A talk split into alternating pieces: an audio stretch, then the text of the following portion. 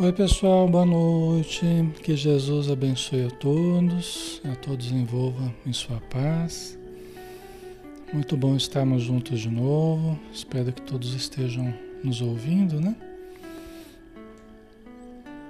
Vamos aqui aguardar, ver se está tudo ok.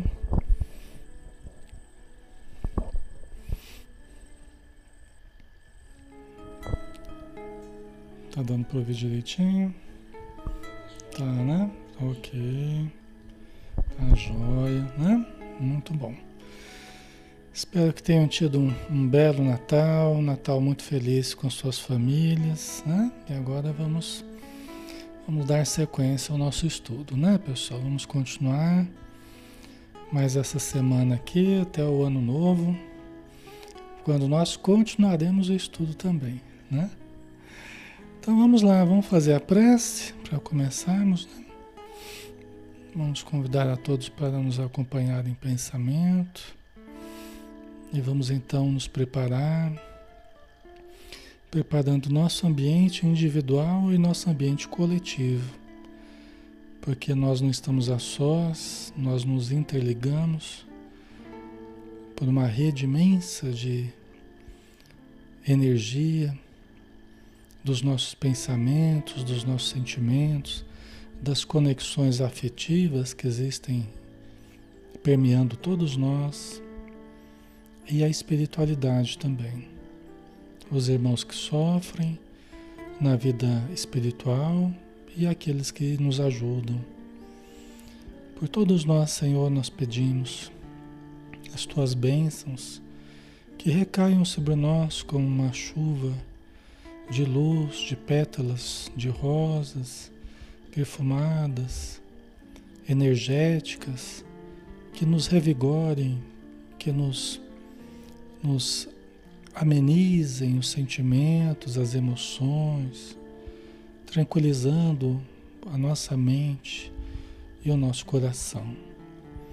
Abençoa, Senhor, nosso momento de estudos e que todos possamos angariar informações novas, sentimentos novos, para termos atitudes também renovadas.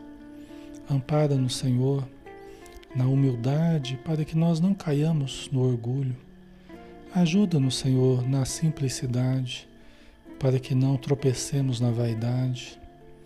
Ampara-nos, Senhor, a nossa compreensão, a nossa paciência, para que não nos arrojemos às tramas da agressividade, da vingança, da maledicência, de um cortejo de dificuldades que ainda fazem parte do nosso íntimo, fazem parte ainda da nossa sombra, mas que podemos iluminar com a presença de Ti dentro de nós, com a presença do Teu Evangelho, com a presença do conhecimento e dos sentimentos superiores que devemos acender dentro de cada um de nós.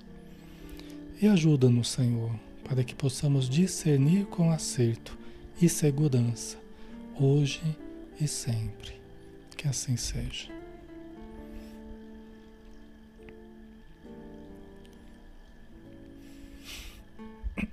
Muito bem, pessoal. Sejam bem-vindos. Um grande abraço. Estava com saudade já de vocês também. É sempre bom a gente poder retornar, né? Os estudos, a gente poder sentir essa energia novamente que a gente sente quando a gente está junto, né?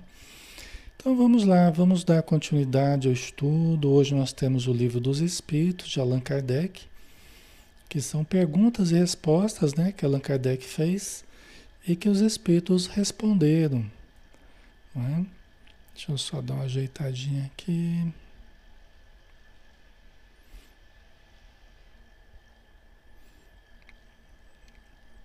Oi, peraí.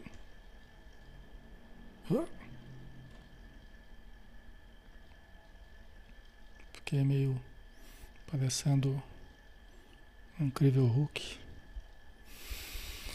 Muito bem, vamos lá, né? Vamos dar continuidade. Nós paramos aqui na pergunta 365 do Livro dos Espíritos. Nós estamos na parte segunda do Mundo Espírita ou Mundo dos Espíritos, capítulo 7, da volta do espírito à vida corporal. Né?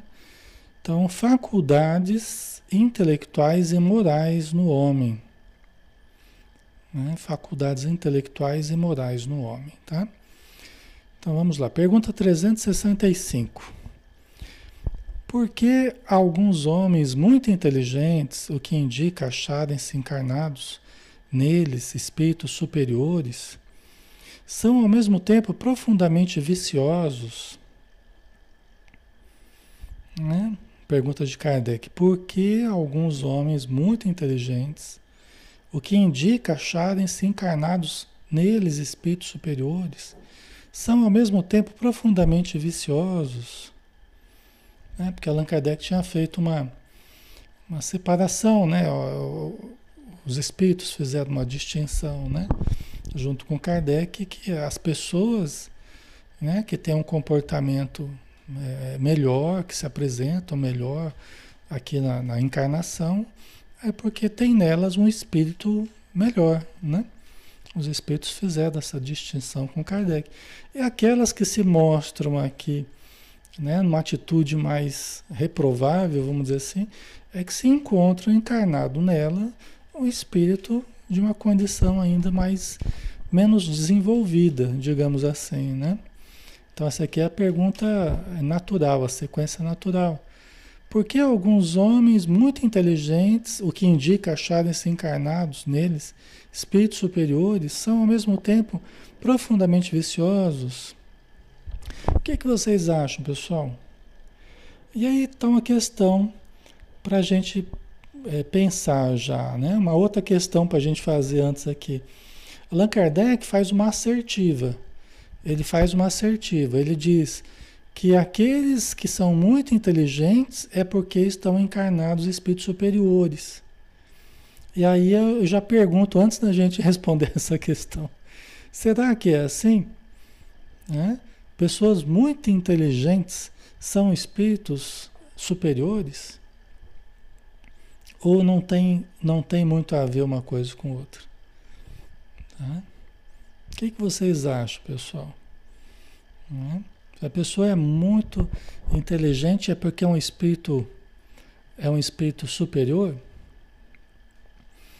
ou não, né? O Ailton, o lado moral deles não está na mesma equiparação, né? A Rivanda, acho que não. A Silvana, não. Né?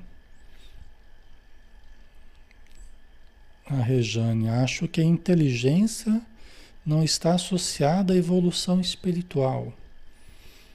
Né? Fábio José acha que não, Regina pode ser, né? Alguns falam que não, outros que sim, vamos ver. Né? Vamos ver aqui na resposta dessa pergunta aqui, a gente já vai ter essa, essa resposta do que a gente fez também. Né? Então, por que alguns homens muito inteligentes, o que indica acharem-se encarnados neles, espíritos superiores, são ao mesmo tempo profundamente viciosos, alguns homens muito inteligentes. Não está falando que todos, tá? Vamos ver a resposta. É que não são ainda bastante puros os espíritos encarnados nesses homens que então, e por isso, cedem à influência de outros espíritos mais imperfeitos. Tá? Então, assim, é que aquilo que a gente está associando diretamente é uma, uma inteligência muito grande com uma evolução espiritual, um espírito superior, não é necessariamente assim. Tá? Não é necessariamente assim. Porque a pessoa pode evoluir intelectualmente, o que a gente acha que é evolução. De repente, no plano espiritual nem é tanta evolução assim também. Né? Mas a pessoa tem um conhecimento material muito grande, mas não demonstra nenhum conhecimento espiritual, nenhuma maturidade espiritual. Né? Então, não dá para a gente entender muita inteligência material aqui com evolução espiritual. Né? E também, às vezes, a pessoa não tem a moralidade desenvolvida. Né? E até por isso que ela cede às influências de outros espíritos mais imperfeitos. É por isso que erra também de uma forma, às vezes, muito equivocada Né? Você pode ter uma pessoa muito inteligente, você pode ter uma pessoa muito inteligente, mas pouco evoluída moralmente. Né? Muito inteligente, mas que se presta, serve de instrumentos até aos espíritos inferiores para semearem a discórdia, para semearem né, a destruição. Tá? Então, só a inteligência não, não resolve. Né? É uma parte do que a gente pode desenvolver, mas não é tudo. É uma parte. Mas muita inteligência com pouco coração né, pode nos levar à destruição. Pode nos levar muito mal, viu, pessoal? Tá? Ok. Certo. Às vezes não necessariamente um comportamento vicioso. Aqui ele colocou, os espíritos colocaram um comportamento vicioso, né? Mas às vezes não necessariamente vicioso. Às vezes não é de cultivar vícios, mas é de cultivar uma atitude, às vezes perversa, né? De, de maltratar os outros, de, de sentir prazer em subjugar as massas, né? em subjugar as pessoas. Né? Então, Certo, pessoal? É, a inteligência é um recurso que nós podemos ir desenvolvendo, mas ele precisa da luz do sentimento, do coração, senão se desvia também, tá? Muitos caem pela inteligência, muitos caem pelo sentimento. Às vezes um sentimento que se desvia, muitos caem mais pela, pela, pelo, pela razão, pelo, pelo entendimento que não, não foi bem estruturado, tá? Então vamos lá, né? Aí tem a continuidade da resposta, né? O espírito progride em insensível marcha ascendente, mas o progresso não se efetua simultaneamente em todos os sentidos. Durante um período da sua existência, ele se adianta em ciência, durante outro, em moralidade, né? Então pode ser que tenha algumas encarnações em que ele avança muito cientificamente, em termos de conhecimento. Mas aí fica faltando o lado moral. Né? Porque a inteligência é como se a gente descobrisse as várias possibilidades, os vários caminhos que a gente tem. A gente descobre a vida, os potenciais que a gente tem, né? E os vários caminhos, né? Mas só a moralidade vai fazendo com que nós elejamos os melhores caminhos. Entendeu? A inteligência nos aponta muitos caminhos, muitas possibilidades, né? Mas a moralidade vai nos mostrando os melhores caminhos. Entendeu? A gente vai aprendendo a selecionar melhor. Tá? E isso não é uma coisa não é uma coisa tão, tão simples, né? É uma conquista do espírito, né, pessoal? Então, nós vamos gradativamente, gradativamente, encarnação após encarnação, né? Tá? Certo, pessoal? Ah, o Flávio colocou aqui, né? Essa inteligência precisa se harmonizar com os ensinos do Cristo. Perfeito, exatamente. Só aí que a pessoa realmente, efetivamente amadurece mentalmente, conforme diz Joana de Ângeles, né? A pessoa amadurece mentalmente e moralmente. Né? Quando ela começa a entender, é, é, é aprender a pensar de forma mais correta, aprender a falar de forma mais correta. E aqui eu não estou falando de português mais correto, eu estou falando de, de usar os recursos que a gente tem conforme a nossa consciência desperta para o bem, né? para o bem nosso, para o bem da sociedade, para o bem das pessoas, para construir, né? Certo? E todos nós estamos passando por isso, nós estamos exercitando a inteligência, nós estamos exercitando a moralidade, nós estamos exercitando todas as inteligências possíveis. Né? Isso é uma coisa que não é eles lá, somos nós. Aqui nós estamos falando da gente, nós estamos aqui exercitando o conhecimento superior, né? Tá? Então nós somos desafiados a usar bem, usarmos bem o conhecimento que a gente vai tendo, né? Muito se pedirá a quem muito, a quem muito foi dado, né? Certo? Então vamos lá. A pergunta 366. Que se deve pensar da opinião dos que pretendem que as diferentes faculdades intelectuais e morais do homem resultam da encarnação nele de outros tantos espíritos, diferentes, diferentes entre si, cada um com uma aptidão especial? Você vê de novo, né? Era, uma, era um pensamento meio corrente na época, uma teoria lá. Eu já, a gente já falou uma outra pergunta parecida com essa aqui, né? Que Allan Kardec coloca essa questão das faculdades intelectuais como sendo a presença em nós de vários espíritos ao mesmo tempo, né? Como se tivesse encarnado em nós vários espíritos, cada um responsável por uma aptidão especial, né? Ah, se fosse o Chico, por exemplo, se fosse o Chico, da mediunidade do Chico, né? Mas aí não tratando da encarnação, mas tratando da mediunidade, né? Porque quantos espíritos vieram através do Chico para falar sobre temas diversos e tal, né? Daria até a impressão disso, né? Mas não é. Nós sabemos que não é a encarnação de vários de vários espíritos numa única pessoa, né? Que dão as várias inteligências. De forma alguma, né? Então, o que se deve pensar da opinião dos que pretendem que as diferentes faculdades intelectuais e morais do homem resultam da encarnação nele de outros tantos espíritos, diferentes entre si, cada um com uma aptidão especial? Né? É aquilo que a gente já conversou, né, Tati? Colocou, é um espírito só, né? É só a pessoa mesmo, né? Sou só eu. Só que eu aqui falando com vocês, eu posso sofrer a influência de vários espíritos.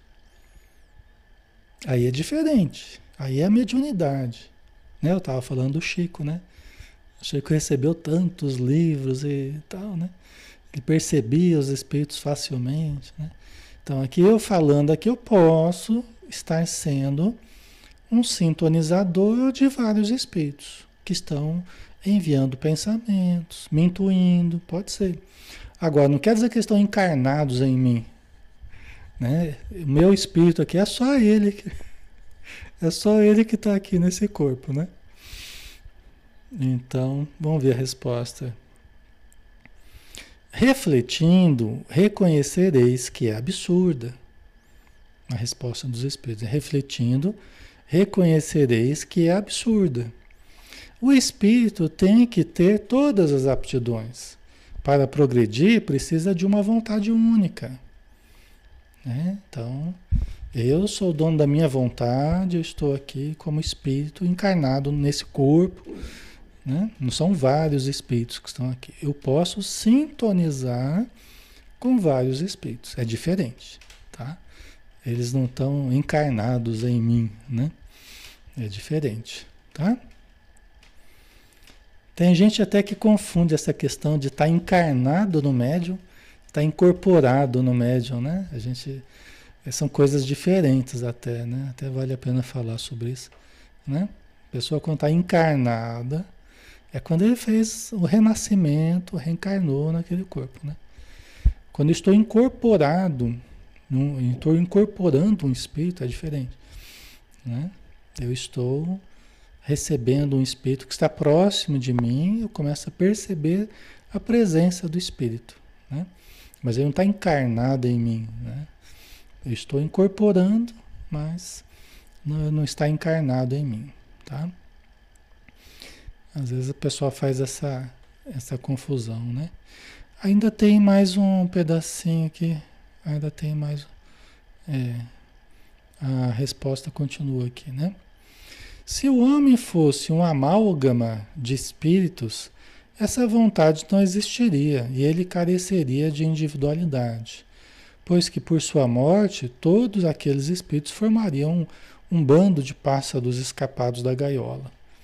Né? Quer dizer, se nós fôssemos um amontoado de espíritos, uma amálgama, né? uma massa, uma junção de vários espíritos, né?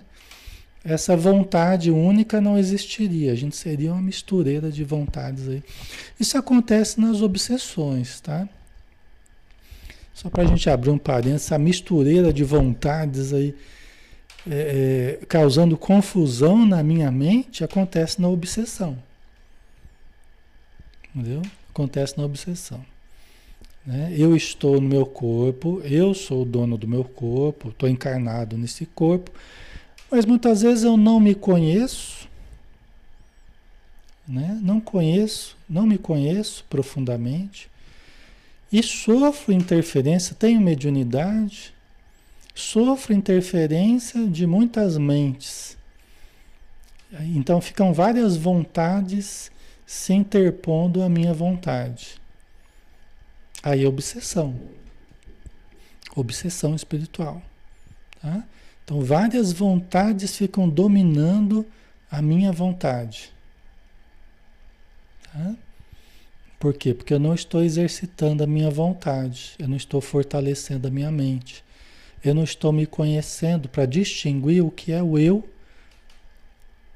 né? o que é o eu e o que são essas outras mentes interferindo na minha mente. Então, quando eu começo a entender melhor, começo a perceber melhor é, como é que eu sou, o que, que eu penso sobre as coisas, o que, que eu quero, qual é a minha vontade, eu começo a distinguir melhor o eu do outro, o eu dos espíritos, o eu dos obsessores. Entendeu?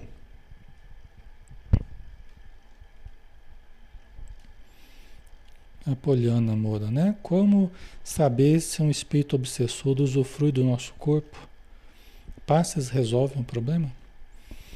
Então, sempre que nós tivermos uma vontade que fica é, se sobrepondo à nossa vontade, diz o Manuel Filomeno de Miranda, pensamentos insistentes, obsidentes, pensamentos fixos, você tem, tenta mudar o pensamento, mas fica aquele pensamento fixo num determinado sentido, nós precisamos tomar cuidado.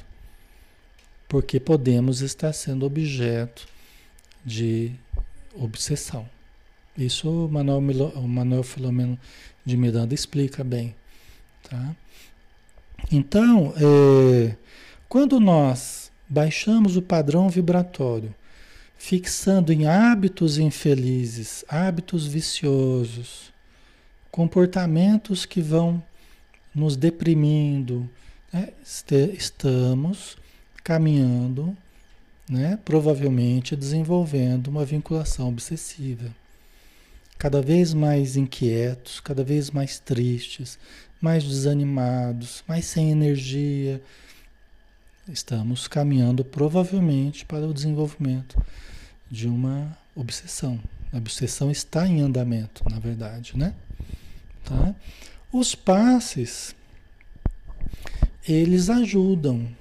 Lógico que não resolve tudo, mas eles fazem parte da terapêutica espírita, da terapêutica espiritual que nós utilizamos, que nós devemos utilizar.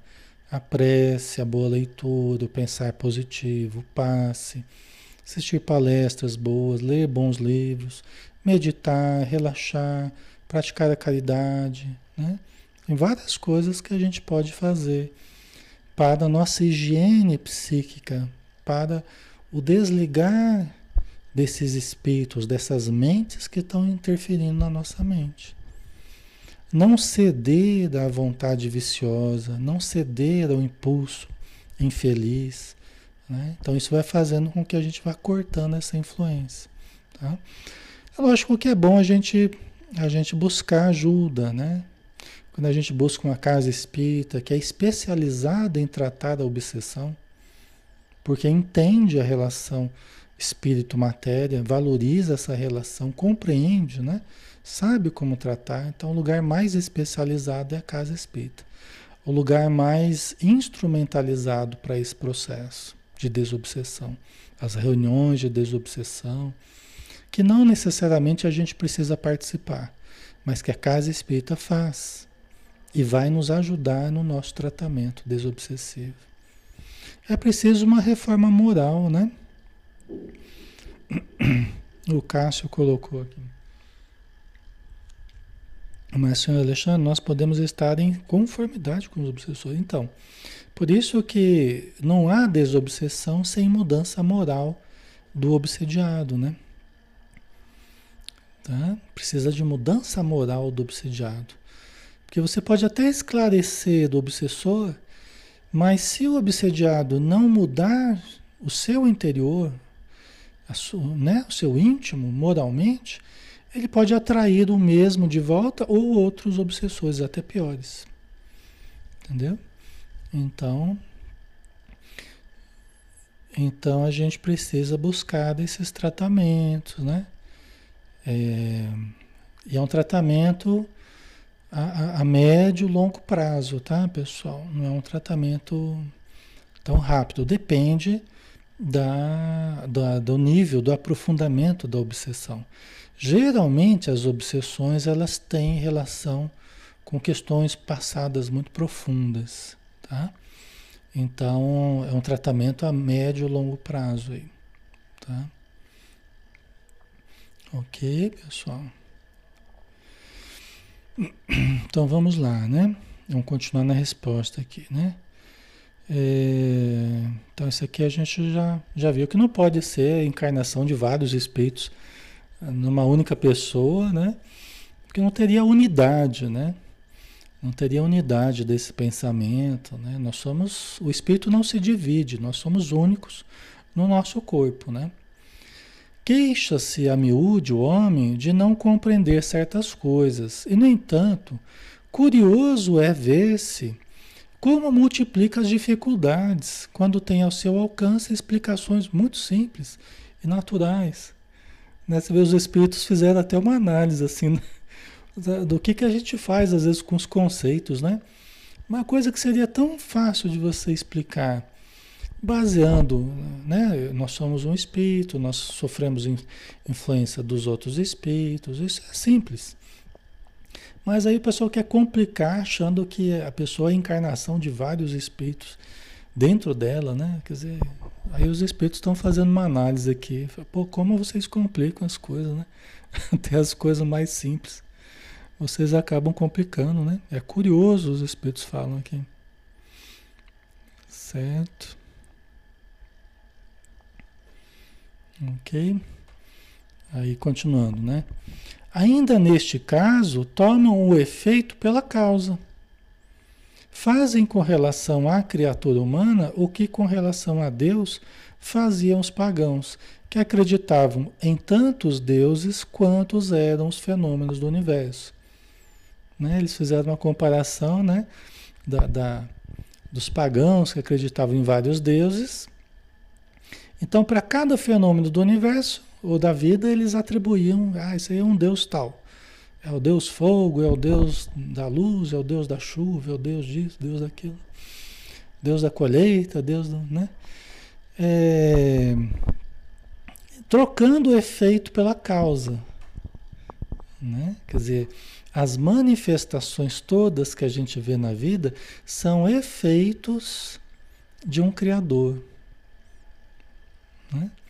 Assim como todos os efeitos que se observam, intelectuais e morais na nossa vida, é nosso como espírito, único que somos, cada um de nós. Né? Então, tudo que vocês observam em mim, intelectualmente e moralmente, é devido ao meu espírito, né? devido àquilo que eu trago dentro de mim, do que eu já li, do que eu já aprendi, e assim vocês também. Né? Tá? Então não é porque teve, tem várias pessoas encarnadas em nós. Tá? O espírito é, é único né? no corpo. Tá? Se bem que as pessoas sensatas com eles coexistem, apenas viam em tais fenômenos efeitos provindos de uma causa única, Deus. Né? Quer dizer, né? os vários deuses, na verdade, as, os efeitos que se observava na natureza eram procedentes de uma causa única que é Deus, né? as leis divinas, né? Então eles estavam trocando o efeito pela causa, né? Do mesmo jeito esse assunto que nós estamos tratando aqui, né? A gente acaba tratando o efeito pela causa. A Amanda colocou. Então, de uma certa forma, nós contribuímos para o processo obsessivo é, totalmente. Totalmente. Nós anuímos. Entendeu? Mais do que contribuir, nós anuímos. Nós aceitamos. Nos comprazemos, de certo modo, no processo obsessivo. Entendeu? Seja pela culpa que trazemos, por ter, termos feito mal àquela pessoa e hoje ela vem nos cobrar e a gente acaba aceitando as imposições mentais dela, as imposições vibratórias dela, né? porque nós sabemos que devemos para aquele espírito. Então a gente permite, aceita aquela influência perversa sobre nós. Entendeu? Alexandre, mas se a gente fez mal para aquele espírito e hoje ele vem cobrar, a gente não tinha que aceitar mesmo? Não. Nós tínhamos que nos manter bem para ajudar daquela entidade. Se um dia nós fizermos o mal àquele ser, nós temos que hoje procurar ficar bem para ajudá-lo a se levantar. Quando a gente entra em obsessão, nós não estamos ajudando nem o espírito obsessor, nem a gente. Entendeu? Porque a gente não ajuda o espírito entrando em obsessão. A gente se sujeitando às imposições do obsessor, nós não estamos fazendo ele melhorar. Ok? Nós não estamos fazendo ele se libertar. Nem ele ganha, nem a gente. Então, o melhor é a gente entender que sim, eu errei. Meu irmão, por favor, me desculpe. Eu não sabia o que eu fazia naquela época. Eu era muito ignorante. Eu não lembro o que eu fiz no passado.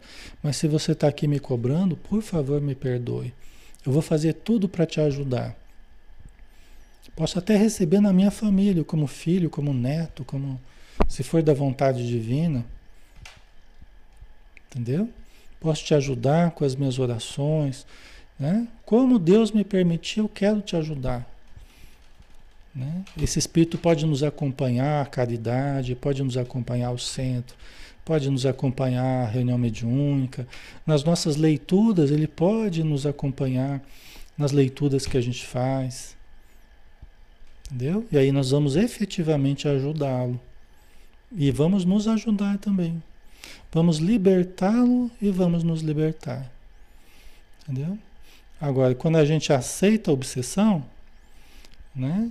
Quando a gente aceita a obsessão, aceita a tristeza, aceita o desânimo, aceita o ódio, quando a gente aceita a culpa, aceita, né? E a gente vai se deprimindo cada vez mais e vai se encolhendo. E o espírito está lá, duro, cobrador, impondo a sua vontade, falando para a gente: você não vale nada, você não presta.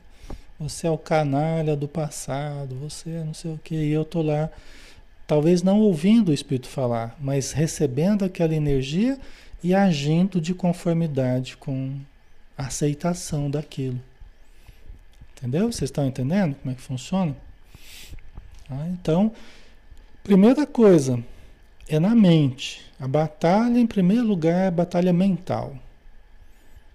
Então, quando vem pensamentos autodepreciativos, né? pensamentos deprimentes, precisa ir cortando. Entendeu? Precisa ir cortando. É, quando vem sentimentos ruins e tal, vamos tentar mudar essa, essa atmosfera nossa. Vamos tentar mudar esse sentimento. Vamos conversar coisa boa, Vamos ler um livro bom, vamos tomar o passe, né? Como a gente falou, água fluida, estudo, vamos encher a nossa vida de coisa boa. Por quê? Porque eu estou percebendo que quando ficam os vazios aí, quando ficam. Eu já começo a cair uma down, né? Já começa a cair. Começa a bater a tristeza, começo a ficar muito crítico das coisas, de tudo e tal. Então, é uma luta. A Nayara colocou uma luta grande, viu? É para todos nós, Nayara. Para todos nós. Tá? E aqui a gente não está descartando a, a, a, depressão como doença, nós não estamos descartando o transtorno bipolar, nós não estamos descartando nada disso que, que, que a ciência, que a medicina estabelece, que a psicologia também ajuda. Não, nós não estamos descartando nenhum tratamento e nem remédio.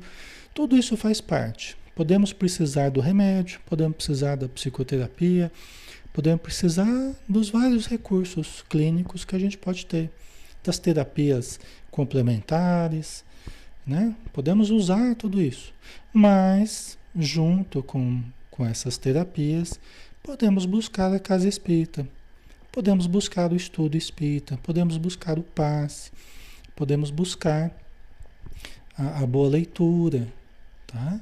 Então, a leitura que vai esclarecendo a gente, para iluminar nossa mente, para moralizar, para fazer a gente perceber que a gente precisa mudar algumas atitudes, né? Isso é evolução moral, tá? E é a única forma da gente da gente superar as obsessões, tá, pessoal?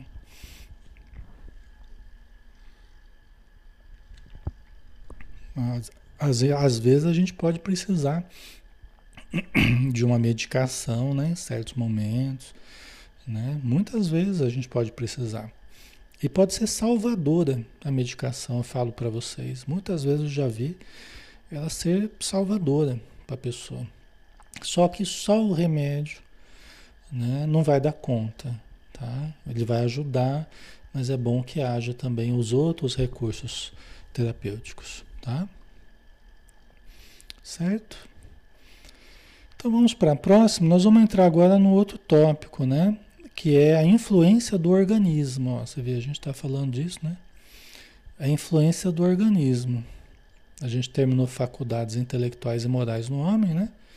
Agora o tópico influência do organismo. A Renatinha colocou o que você sugere de leitura para este momento que você está citando aqui.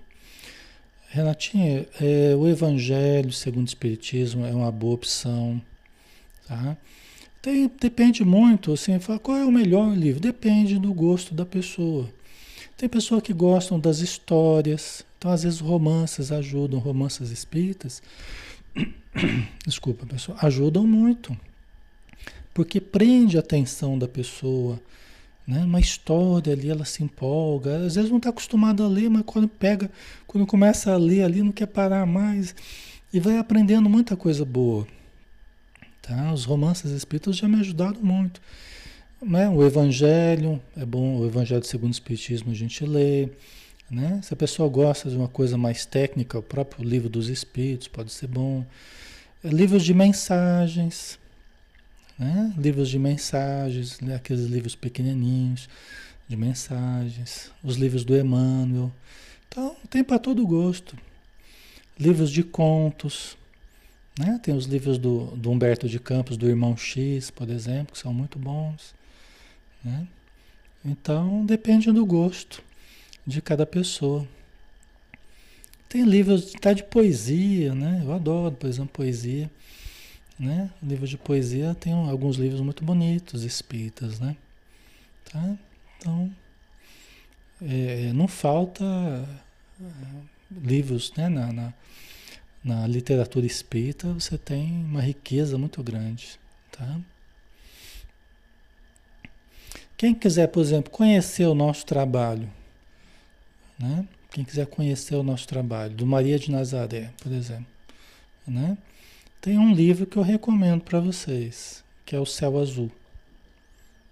Né? O Céu Azul é um livro que diz diretamente de um trabalho nosso. É um livro que já tem, eu acredito, lá uns seus 25 anos, mais ou menos, que foi escrito, mas é um livro de algo que a gente participou, entendeu? O Céu Azul. Então, é um livro interessante vocês lerem. É um romance, né? É um romance. É fácil de ler, mas é um livro bem interessante, tá? E é de um, de um período da nossa vida, né? É um período, trata de um período que eu estava, inclusive, é, eu estava fazendo psicologia, estava estudando psicologia ainda. E tem uma hora que a gente trata de um caso lá que a gente atendeu, ainda dentro do curso de psicologia. Tá? Então é um livro bem interessante. O Céu Azul tem, tem em PDF, tem ele em PDF, quem precisar. Tá? Então vamos lá, né? Vamos para a próxima pergunta, né? Pergunta 367. Unindo-se ao corpo, o espírito se identifica com a matéria? Interessante, né? Unindo-se ao corpo, o espírito se identifica com a matéria? Né? Porque a gente viu que há uma união do espírito com o corpo, né? O espírito ele vai se ligando à célula ovo, né? Vai se desenvolvendo, vai crescendo e tal, e vai se ajustando ao corpo progressivamente. É um processo que demora, né? Não é um processo tão, tão rápido, né? Tem a gestação e tem além da gestação, né? Mas unindo-se ao corpo, o espírito se identifica com a matéria? Né? Vamos ver a resposta, né? Vocês estão falando que acho que sim. Tá, vamos ver aqui, né? A matéria é apenas o envoltório do espírito, como o vestuário o é do corpo. Unindo-se a este, o espírito conserva os atributos da natureza espiritual. Então vamos lá, né? Vamos por partes aqui. Ó. Então, é, o espírito se identifica com o corpo. Né? A matéria é apenas o envoltório do espírito. Tá? Então ele vai se ligar. Nós, espírito, nós vamos nos ligar ao corpinho que está nascendo, vamos desenvolver o corpo tal, né? Vamos reencarnar naquele corpo, né? Vai chegar o nascimento, tal. Mas a matéria é apenas o envoltório do espírito. Entendeu? É apenas envoltório, assim como a roupa é do nosso corpo. É apenas uma vestimenta do espírito, como o vestuário é do corpo. Unindo-se a este, quer dizer, o espírito unindo, a matéria unindo-se ao espírito, né? o espírito conserva os atributos da natureza espiritual. Não há uma. uma não vai formar um, um amálgama, não vai formar em, em, que o espírito ele vai se juntar totalmente com a matéria e vai deixar de ser espírito e, né? não, não vai acontecer isso. O espírito ele conserva os atributos da natureza espiritual, embora esteja ligado agora ao envoltório material, tá? Certo, pessoal? Ok. Então vamos lá. Pergunta 368, né? Após sua união com o corpo, exerce o espírito com liberdade plena suas faculdades? E aí, né? Após a sua união com o corpo, exerce o espírito com, é, com liberdade plena as suas faculdades? O que é que vocês acham? Né? Nós, espírito, a gente se liga ao corpo. Né? Nós nascemos ali é, na matéria. Tá? A gente vai se desenvolver e tal. O espírito vai exercer é, as suas faculdades com liberdade plena? ou não. Enquanto espíritos que somos, nós vamos expressar, nós vamos exercer as nossas faculdades de forma plena na vida material? A Nayada acho que não, o Edson também acho que não. A Jéssica Teixeira, creio que sim, influencia bastante. O Fábio José, acho que não, pelo contrário, a Daíra, acho que não. Aparecido, acho que sim. O Cássio não existindo nenhuma restrição por parte do plano espiritual, sim. O De Paoli, o corpo limita. A Elisete não, Ítala não, Ivone não. A Rejane acredito que não. O pobre espírito fica preso, limitado. Certo, vamos ver, né? As opiniões são variadas aí. Então vamos ver? Se nós, enquanto espíritos, nós ligados ao corpo, a gente, a gente exerce com plena liberdade as nossas faculdades, vamos ver. O exercício das faculdades depende dos órgãos que lhes servem de instrumento. A grosseria da matéria as enfraquece. Tá? Então aqui é bem interessante, né? Então, o exercício das faculdades depende dos órgãos que lhe servem de instrumento. Tá? Então, pessoal, nós podemos ter organismos que se prestam mais ou se prestam menos para que as lembranças do espírito se exerçam, as tendências, as faculdades, os potenciais do espírito se reflitam mais livremente na matéria. Tem organismos que se prestam menos a essa possibilidade. Entendeu? Tem uma questão orgânica mesmo, genética mesmo. Lógico que isso não é assim aleatório, essa possibilidade orgânica, genética, essa possibilidade que a gente pode ter de ter um organismo que se presta mais para que na matéria nós nos lembremos mais do que a gente já estudou, do que a gente já aprendeu em outras vidas, né? Da, da, até do plano espiritual, a gente lembrar de coisas que a gente estudou lá, né? Então isso não, não ocorre aleatoriamente, ocorre conforme a programação espiritual conforme as necessidades que a gente tenha nessa encarnação. Entendeu? Conforme que a gente tenha que fazer, o que a gente veio fazer aqui.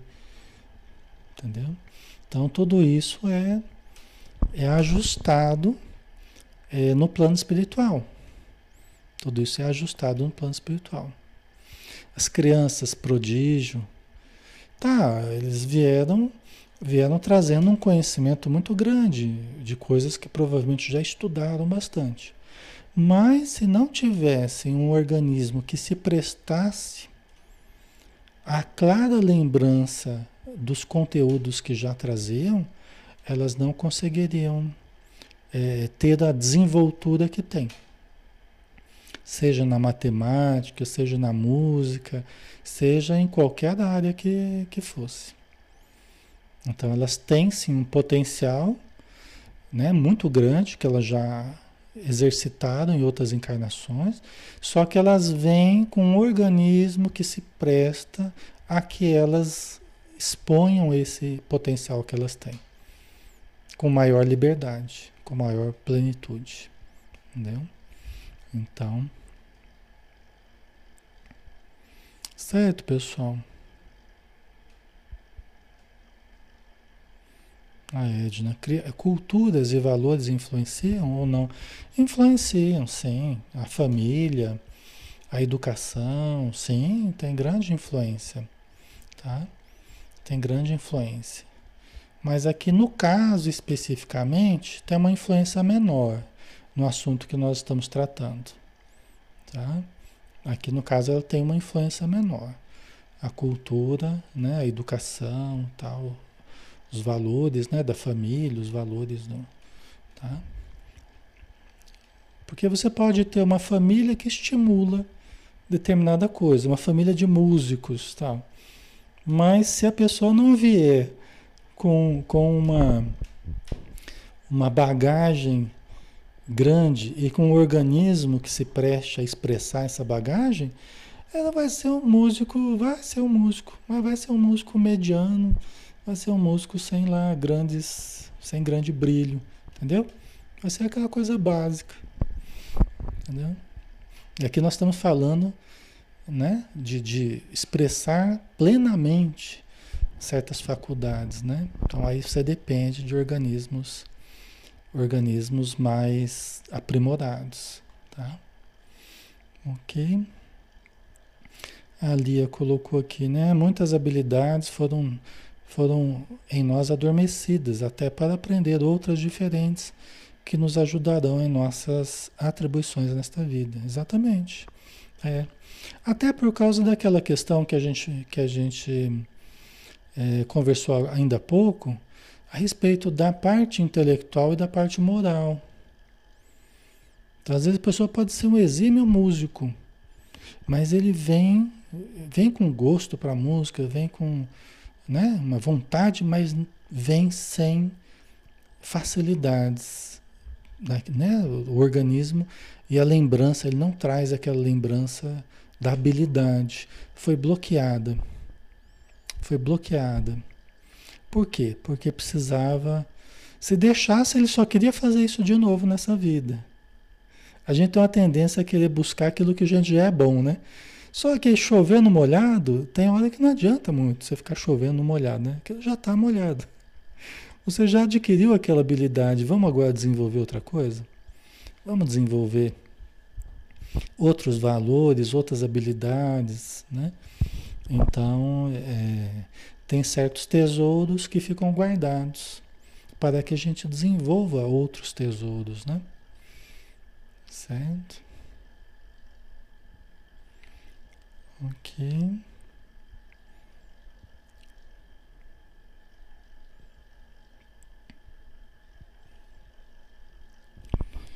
Amanda, o mais importante é evoluir moralmente, não é?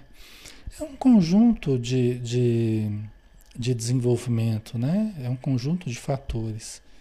A gente desenvolve, a gente precisa amadurecer afetivamente, precisamos amadurecer mentalmente, precisamos amadurecer moralmente, que vem depois do afetivo e depois do intelectual, do mental, o moral. E socialmente, que é a quarta etapa, né? Conforme a Joana de Ângeles ensina. Entendeu? Então, na verdade, são todas etapas, né? Você não desenvolve mentalmente se não. Aqui no caso, desenvolver é amadurecer, mais propriamente, né?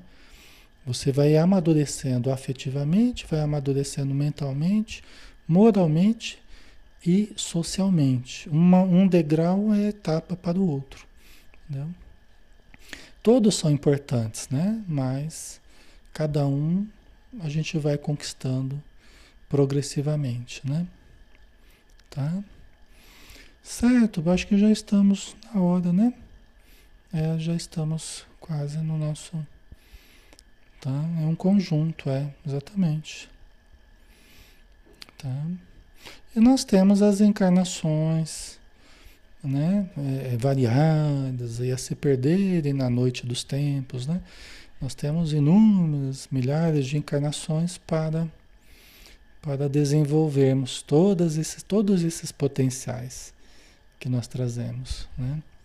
Porque é inegável né, que o conhecimento ele vai acendendo luzes em nós, né? vai fazendo a gente enxergar a vida, compreender. É muito importante o conhecimento. Só que, por exemplo, o Evangelho ele vai iluminando a nossa visão da vida.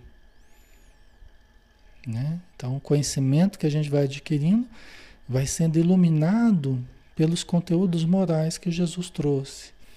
Então, é muito importante. Tá? Certo? Então, vamos finalizar por hoje.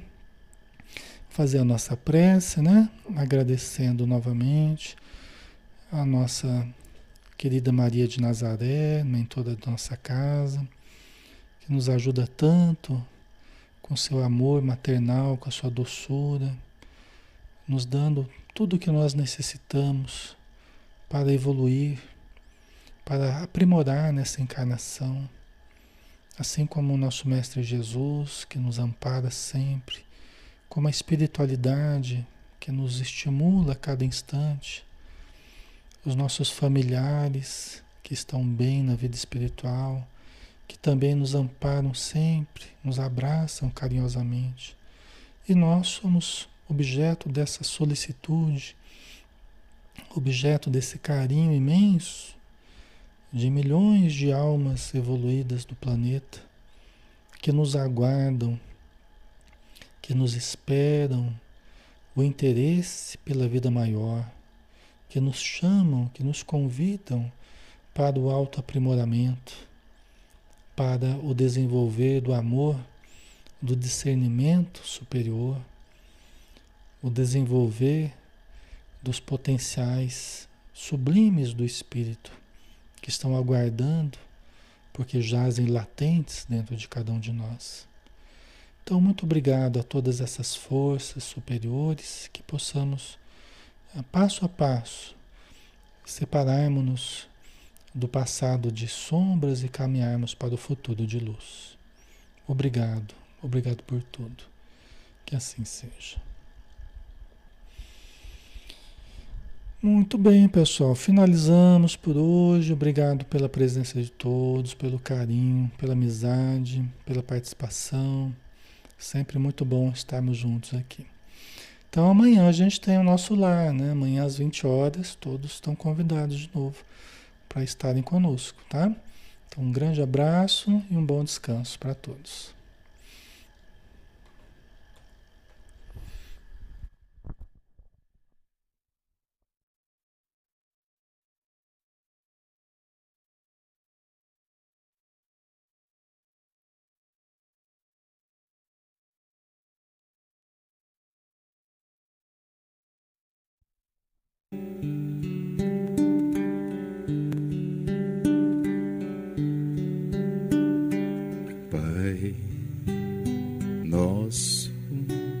Que estás no céu,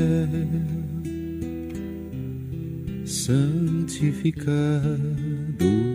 seja o teu nome, e venha a nós o teu reino, e seja feita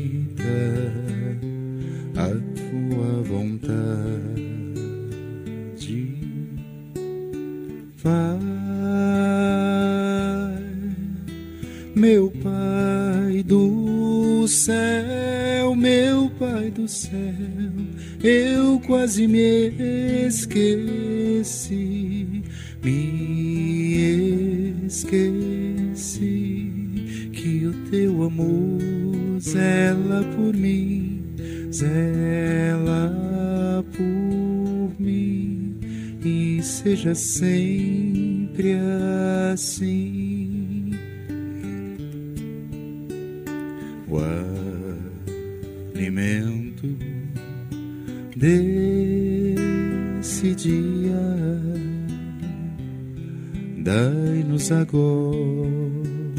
sempre. E perdoai as nossas ofensas de um modo maior com que perdoamos, Pai, meu Pai do céu, meu Pai do céu, eu quase me esqueci me esqueci que o teu amor zela por mim, zela por mim e seja sempre assim. E não nos deixeis cair em tentação mas livrai-nos de